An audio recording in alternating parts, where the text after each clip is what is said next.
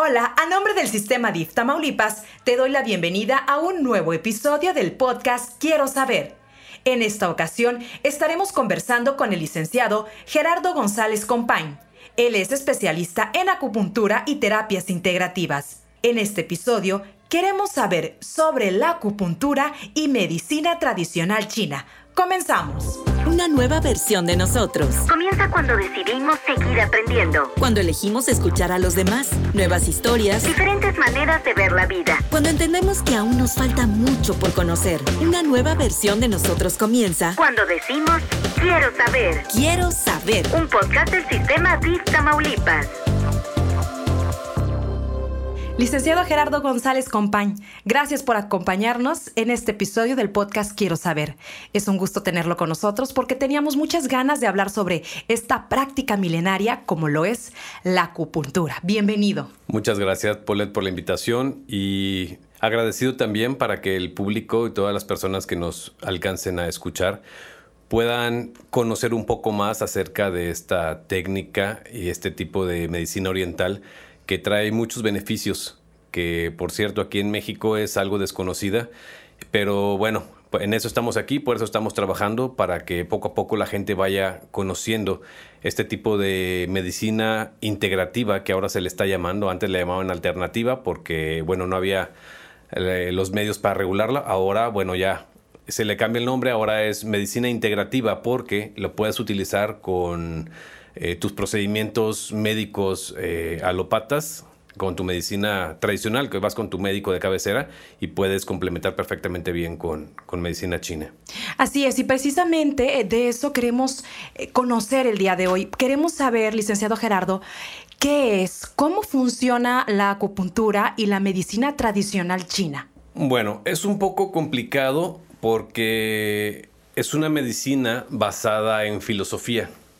Si nos vamos al fondo de la filosofía de, la medicina tradicional china se basa mucho en la teoría de los cinco elementos y en otras cosas que, bueno, no voy a explicar eh, todo porque pues, nos tardaríamos mucho, mucho tiempo. Pero bueno, al ser una, una medicina basada en filosofía que tiene más de 5 o 6 mil años, entonces eh, ya está comprobado la medicina alópata, la que conocemos nosotros, nuestra medicina, tiene, pues no sé, diremos 200, 300, 400 años, no sabemos eh, exactamente, eh, para hacer una comparación con la medicina tradicional china, que fueron miles de años de observación de la naturaleza. Por eso eh, la medicina china se basa en los cinco elementos, empezando por la madera, que simboliza el, el crecimiento, la primavera, eh, todo lo que es de color verde, etc. Entonces sería la madera, el fuego, la tierra, el metal y el agua.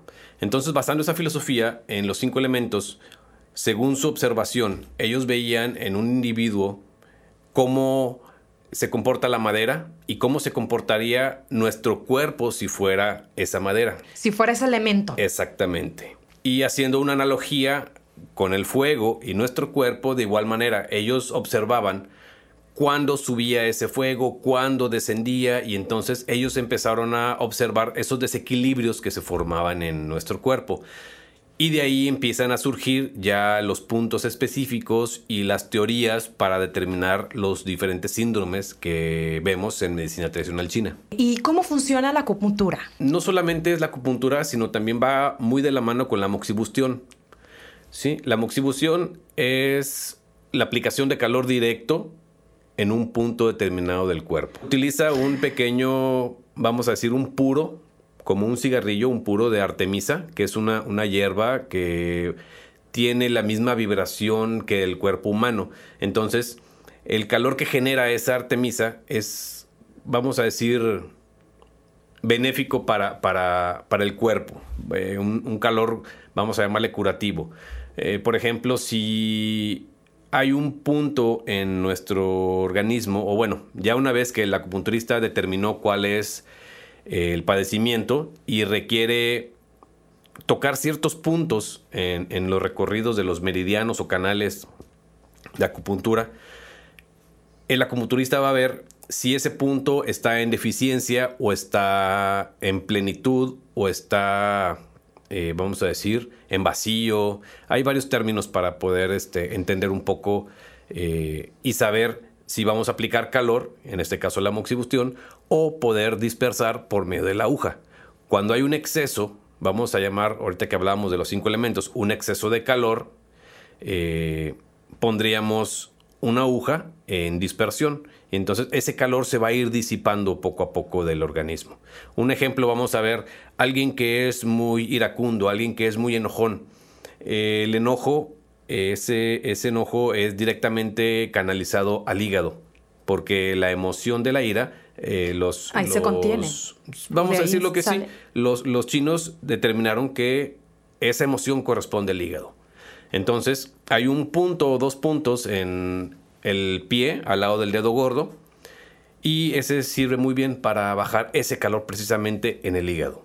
No quiere decir que el hígado se caliente, es algo, es una forma de hablar entre los acupunturistas que dice, ah, calor de hígado. No quiere decir que el hígado esté caliente, sino que se refiere a que hay que bajar el calor en ese canal precisamente, que no tiene nada que ver porque el hígado lo tenemos al costado derecho y se va a punturar en el pie. Exacto. Sí, no tiene nada que ver el, nombre del canal con lo que vamos a punturar. En algunas ocasiones sí corresponde el punto con el órgano, pero en este caso no. En este caso eh, trabajaríamos eh, de manera distal, trabajaríamos en los pies. No, no vamos a pinchar ni el hígado ni ningún órgano, para nada. Trabajamos directamente en los puntos que los antepasados chinos determinaron que punturando o dándole calor, si fuera el caso contrario, en ese punto en específico, esa condición que tiene el individuo va a mejorar. ¿Y para quién es este tipo de método? ¿Es para los niños, adultos mayores, quizá para los jóvenes? Bueno, aquí nos recomiendan, yo donde he estudiado, eh, nos dicen que niños a partir de 6 o 7 años, que ya no tengan eh, un miedo directo o una repulsión a las agujas. Lo cierto es de que en China tú vas a, tu consulta y tiene niños pequeñitos sin ningún problema. Se le puede aplicar también a un niño. De hecho, hay un caso que trató un amigo acupunturista, un niño con parálisis facial. El niño tenía creo que tres años, tres años y medio, no llegaba a los cuatro y el niño solito llegaba y se señalaba para que se las pusieran. De tan bien que se sintió y sí hubo un cambio, pero radical en su carita. Eh, bueno, entonces sí se puede aplicar a cualquier edad. A cualquier persona. A cualquier persona, claro que sí. ¿Qué tipo de padecimientos además se pueden atender? Eh, bueno, hay infinidad. Hay enfermedades que ya están catalogadas por la Organización Mundial de la Salud que sí está comprobado que se pueden curar. ¿sí? Hay otras que nada más las tratamos, pero no podemos decir que las curamos porque no esto es muy importante. Sí, no es importante. No es magia, ni mucho menos, ni tampoco es el hecho de usar acupuntura porque ya no quiero ir al doctor. Exacto, para nada, exactamente. Para nada. Se complementan muy bien. De hecho, Mao Zedong, cuando hubo la apertura de la República Popular China, dijo, la medicina occidental es buena, pero utilizándola junto con la medicina tradicional china es mejor. ¿Qué nos está diciendo? Que la medicina tradicional china viene a complementar a nuestra medicina tradicional, que es la medicina alópata que conocemos. Claro, se pueden llevar de la mano, muy bien.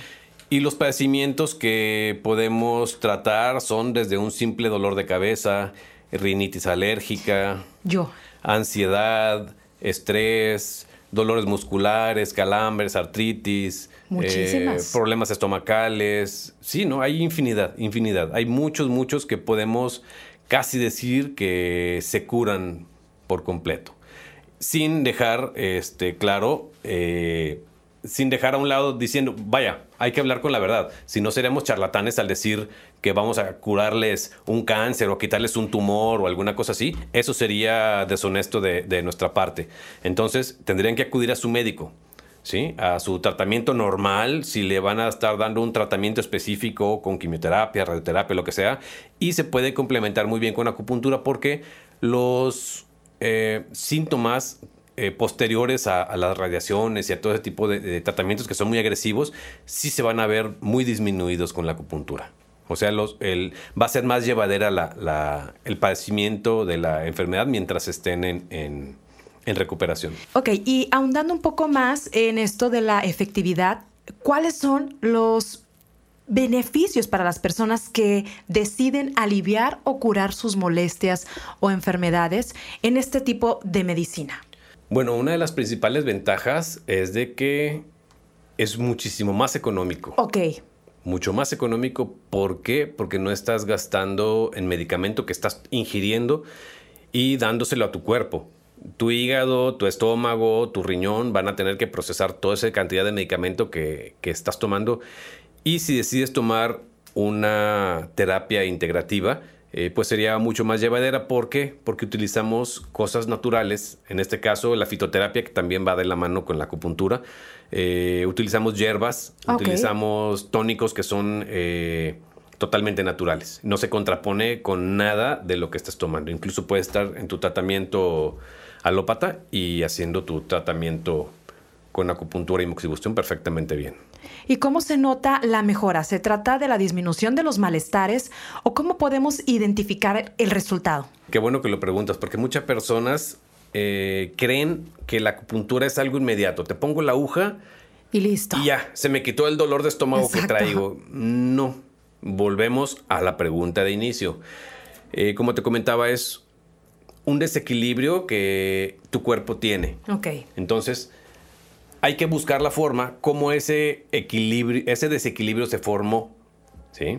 Entonces, nosotros por medio de la acupuntura y moxibustión vamos a tratar de revertir ese ki, ese, sí hemos, hemos oído hablar del término ki o chi, que es la energía vital que nos mueve a todos y mueve todas las sustancias en nuestro organismo. Entonces, cuando hay algún desequilibrio, cuando hay algún estancamiento, cuando hay algún, pues un desequilibrio básicamente, cuando está ese ki en exceso o ese ki en deficiencia. Poco a poquito el cambio. Eh, los resultados no son inmediatos. No. Normalmente eh, se ven en 24 horas los cambios. ¿Por qué? Les voy a dar una, una, explicación así muy, muy rapidita. Cada canal o cada... Bueno, es que ya le han ido cambiando los nombres a los meridianos. Ahora ya no le llaman meridianos a los de acupuntura. Ahora son paquetes neurovasculares porque yo, ya muchos médicos se han puesto a estudiar la medicina tradicional china y bueno, ya llegaron a la conclusión que son paquetes neurovasculares. ¿Por qué? Porque estamos hablando de nervios, arterias y venas. ¿Ok? Y en ese recorrido es donde se colocan las agujas. No precisamente en las venas y en las arterias, porque ahí sí les va a doler, pero no se colocan ahí. En, más bien en el recorrido de, de ese lugar. Cada canal o cada paquete neurovascular tiene un recorrido que tarda 24 horas en recorrer su energía completa en, generar un ciclo. ¿Sí? Por ejemplo, si el canal de hígado, que del que estamos hablando, empieza, vamos a decir, a las 6 de la tarde, hasta las 6 de la tarde de mañana, esa energía que iba en aumento o en disminución, según sea el caso, tarda 24 horas en dar un ciclo y regresar. Si yo apliqué acupuntura en ese inter, ese, ese desequilibrio, vamos a decirlo de alguna manera, que esa energía iba fluyendo desequilibrada, se va a ir compensando, se va a ir acomodando y al ciclo de 24 horas ya es cuando vamos a ver normalmente la mejoría. Aunque hay casos en los que sí es casi inmediato. Por ejemplo, un dolor de cabeza. Eh, varía según el paciente. Exacto, y el grado también, ¿no? Sí, así es. El grado puede ser un dolor de cabeza por estrés, puede ser un dolor de cabeza por alguna infección. Hay que hacer muy bien la historia clínica del paciente para poder determinar qué es lo que tenga. Porque no es nada más de que llegas tú, ay, me duele la cabeza, y te ponen tres agujas en la cabeza y tan tan. No. O sea, hay que interrogar muy bien, hay que indagar sobre las costumbres del paciente, porque muchas veces son factores repetitivos que son los que están haciendo que el paciente se sienta mal. Por ejemplo, se sientan muy cerca de la televisión o muy cerca de la tableta o del teléfono y llega el niño con la mamá, ay mamá me duelen los ojos, ¿sí? Y cualquiera pensaría, no, pues conjuntivitis, o, o, pensaría, no, pues es que no ve bien el niño. Y no, la realidad es que la luz infrarroja y la luz ultravioleta de los dispositivos móviles le está afectando directamente a la capacidad visual del niño y le está causando enrojecimiento de los ojos. Entonces, cualquiera se pudiera ir por eh, cualquier otro lado y dándole a lo mejor unas gotas para los ojos y lo único que tiene que hacer es dejar el teléfono, dejar la tableta, dejar lo que te está haciendo, lo que te está generando ese daño, ¿sí? Y con la acupuntura, bueno, puedes colocar, volvemos, canal de, de hígado, también trata problemas en los ojos. Entonces, esos dos puntitos que mencionábamos ahorita en los pies, Ajá. igual, y te va a lubricar, vas a empezar a, a ver cómo, cómo tus ojos se empiezan a, a- a lubricar, a llenar así de lágrimas un poquito más, a quitar esa sequedad, y al cabo de unos dos días se te quita lo rojo de los ojos. Deben de analizar muy bien para poder dar un diagnóstico y en base a eso determinar cuántas sesiones va a necesitar una persona. Sí, efectivamente. No es lo mismo que llegue alguien por un problema de, vamos a decir, una gastroenteritis, trae un problema intestinal. Claro, sin dejar al lado su, su tratamiento médico. Por supuesto. Eh, a lo mejor estábamos hablando de unas cuatro o cinco sesiones. En el caso de una ciática, por ejemplo, que es algo un poco más eh, delicado, no le podríamos decir, porque pues, las dos cosas son delicadas, pero bueno, eh, en caso de una ciática, dependiendo también el grado, eh, podríamos hablar de unas seis a ocho sesiones. Aproximadamente. Aproximadamente, que bueno, eh, no podíamos decir ahorita porque pues es cada individuo totalmente diferente. Me ha tocado tratar ciáticas que en cuatro o cinco sesiones y ya están jugando fútbol y hay otros individuos que pues tardan un poco más por su misma condición de eh, edad, peso, eh, hábitos, etcétera. ¿Cómo podemos identificar que necesitamos sesiones de acupuntura o de moxibustión a los problemas que, de salud que estamos presentando? se hace la historia clínica del paciente, ¿sí? Se hacen un montón de preguntas, pero un montón, fácil, 20, 30, 40 preguntas, y en base a eso nosotros vamos a determinar cómo es la persona, cómo es tanto física como emocionalmente.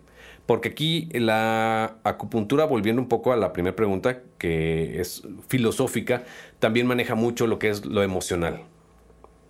Todas las emociones tienen que ver con cada uno de los órganos del cuerpo. Entonces también por ahí podemos escarbar un poquito y si la persona es muy nerviosa, si la persona es muy ansiosa, si está muy estresado, podemos ir viendo antecedentes familiares, incluso también podemos tomar en cuenta para poder tener un mejor diagnóstico de este individuo. Y bueno, muchas de las personas que nos están escuchando, y también yo me incluyo, nunca hemos tenido una sesión, una terapia. Y después de toda esta información que estamos platicando, tenemos la inquietud de saber cómo es una terapia, cómo es una sesión como estas. ¿Hay dolor? ¿Existe algún tipo de riesgo? ¿Alguna indicación importante que debamos saber y conocer antes de ir a una sesión? Platíquenos. El riesgo es muy bajo. Realmente las agujas son casi inofensivas, son yo creo que tan delgadas como un cabello. Pero es que de repente nos da miedo el, las agujas. Sí, por el simple hecho de ser agujas. Sí. Eh, yo creo que todos nos hemos picado un dedo con una aguja o un alfiler en alguna ocasión y pues sí llega a doler. Bueno, la aguja de acupuntura es yo creo que 10 veces más delgada todavía. Ah, ok. Entonces Excelente. te llegas a picar con una aguja de acupuntura y no la sientes. Oh, ok, ok. Realmente es más el mito y el miedo que se les tiene que realmente el poner la aguja. Hay, eh, me ha tocado pacientes que están y, y me va a doler y voy a sentir esto. Eh, le digo, cállate que ya te las puse. Ajá, no, no sintieron No se dieron cuenta, nada. exactamente. No se dieron cuenta y ya tenían la aguja ya puesta. Me dice, oye, no se siente nada. Le digo, no, pues es que, bueno, primero hay que saberlas colocar. Y segundo, pues son muy delgaditas, realmente no ocasionan ningún dolor, ningún daño al cuerpo.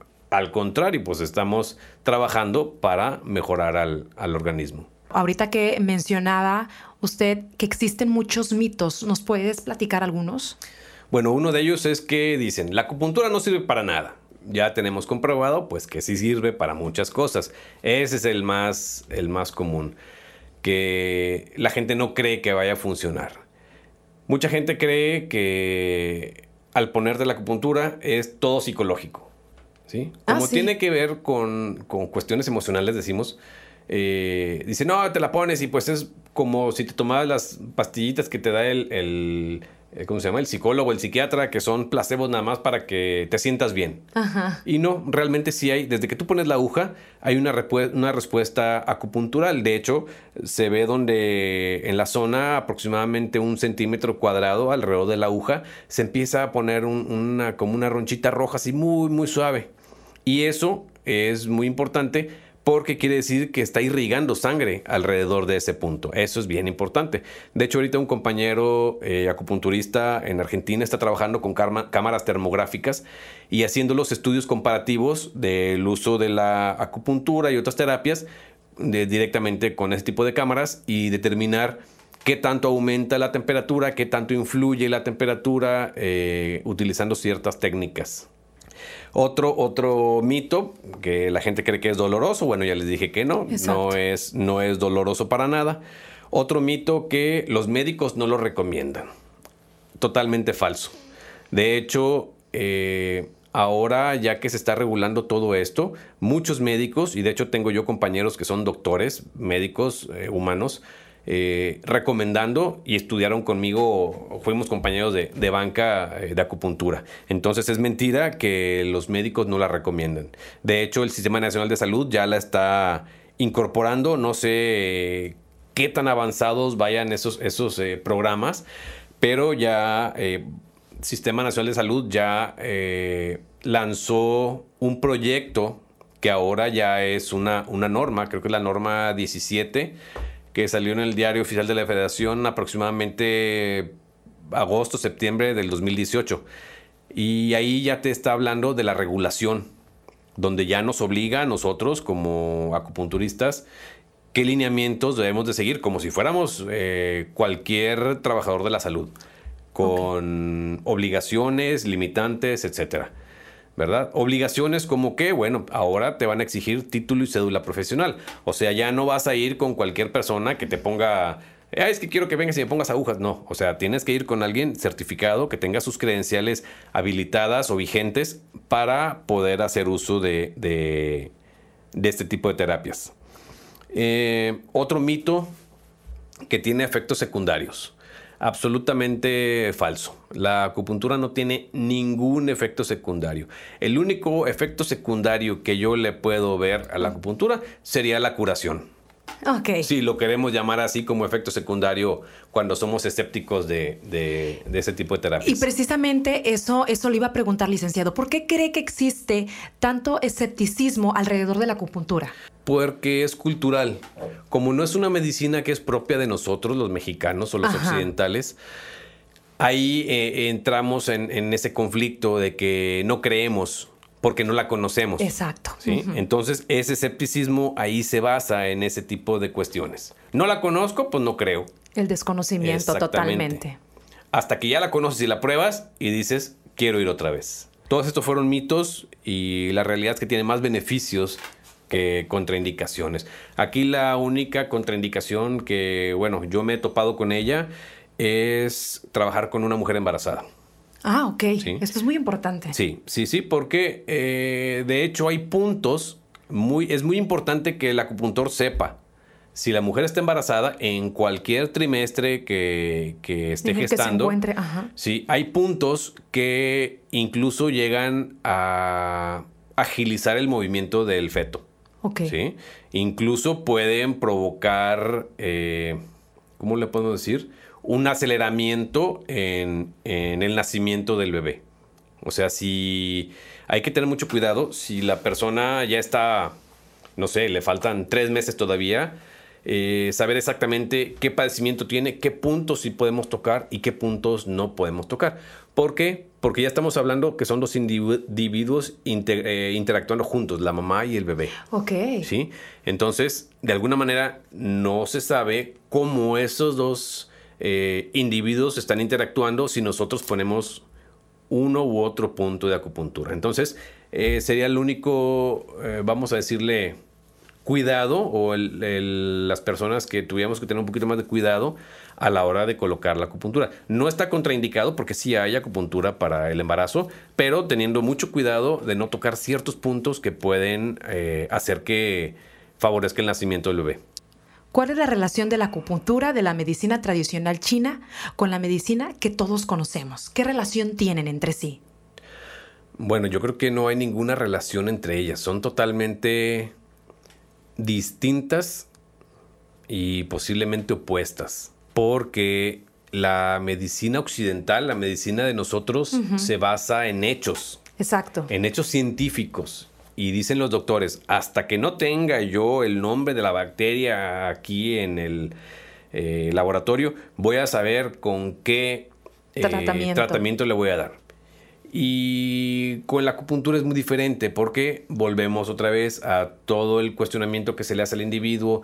La medicina tradicional china se basa más en lo filosófico, como Exacto. decíamos ahorita, la teoría de los cinco elementos, la teoría del yin y el yang, No están relacionadas, sin embargo, se complementan. exactamente. Bueno, ahora eh, muchos médicos ya lo están recomendando, incluso lo están eh, ellos practicando. Ellos como Ah, médicos, de hecho, Ya ellos también- como médicos también tienen que certificarse como acupunturistas. Ok. No por el hecho de ser médicos, Ya. no. Exacto. No, de hecho ahora la norma 17 que acaba de, de salir en el diario oficial de la federación establece precisamente que si no eres acupunturista, ¿sí? O licenciado en acupuntura, no puedes ejercerla, ¿sí?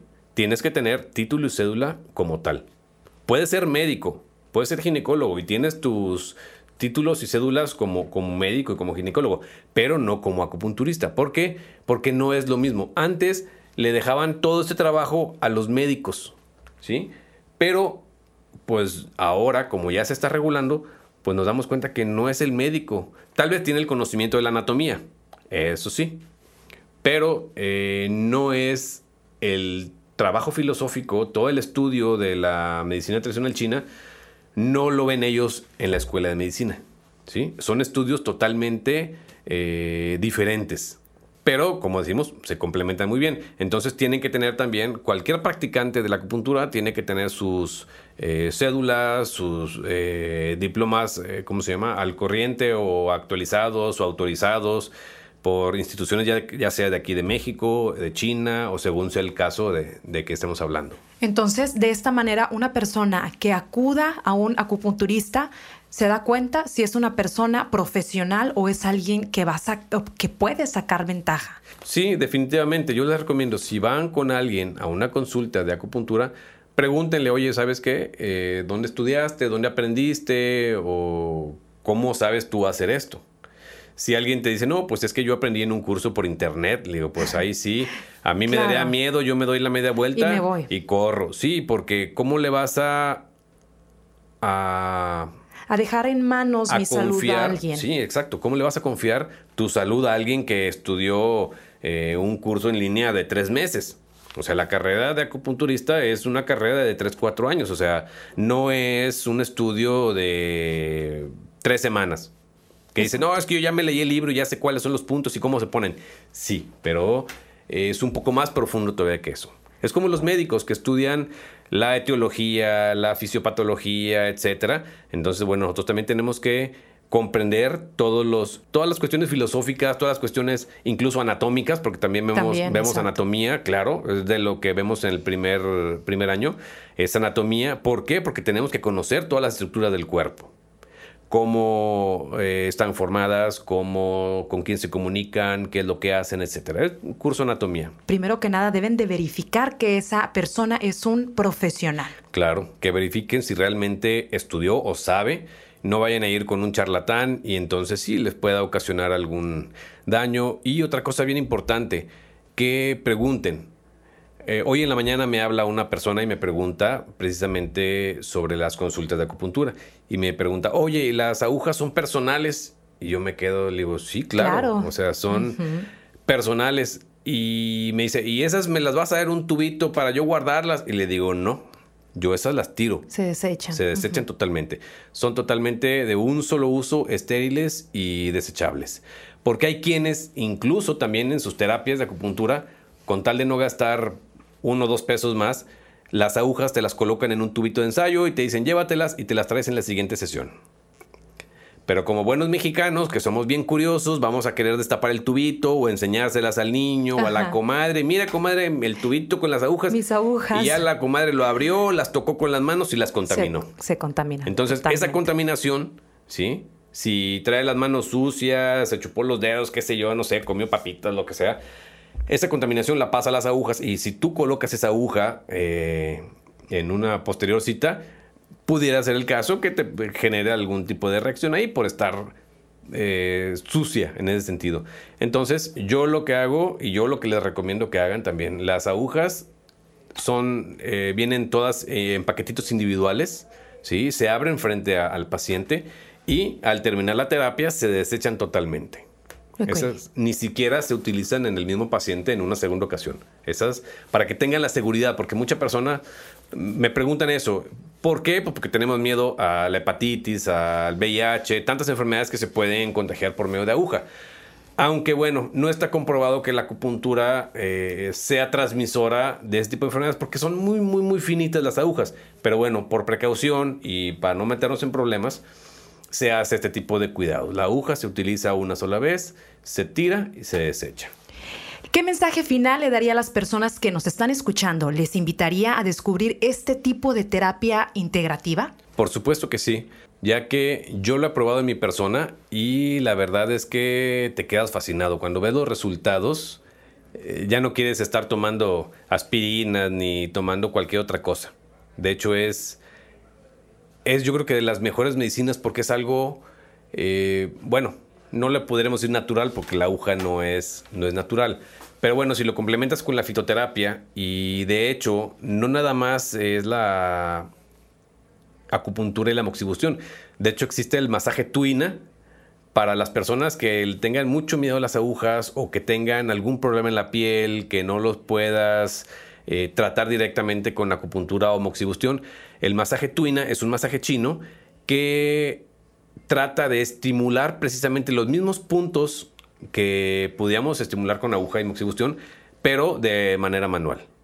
¿Sí? Entonces es una gama muy amplia de tratamientos, no solamente eh, el ponerte la aguja y ya, no, o sea, existe más atrás de la acupuntura, pero bueno, es toda una, una historia atrás de esto y tardaríamos tres o cuatro programas, por mí encantado para, para seguir hablando de esto. Recuerden, la decisión de tomar este tipo de terapias o de sesiones de acupuntura y de medicina tradicional china es personal. Es una terapia donde se pueden complementar los tratamientos que ya se estén realizando, pero no por eso se deben de dejar a un lado. Es correcto.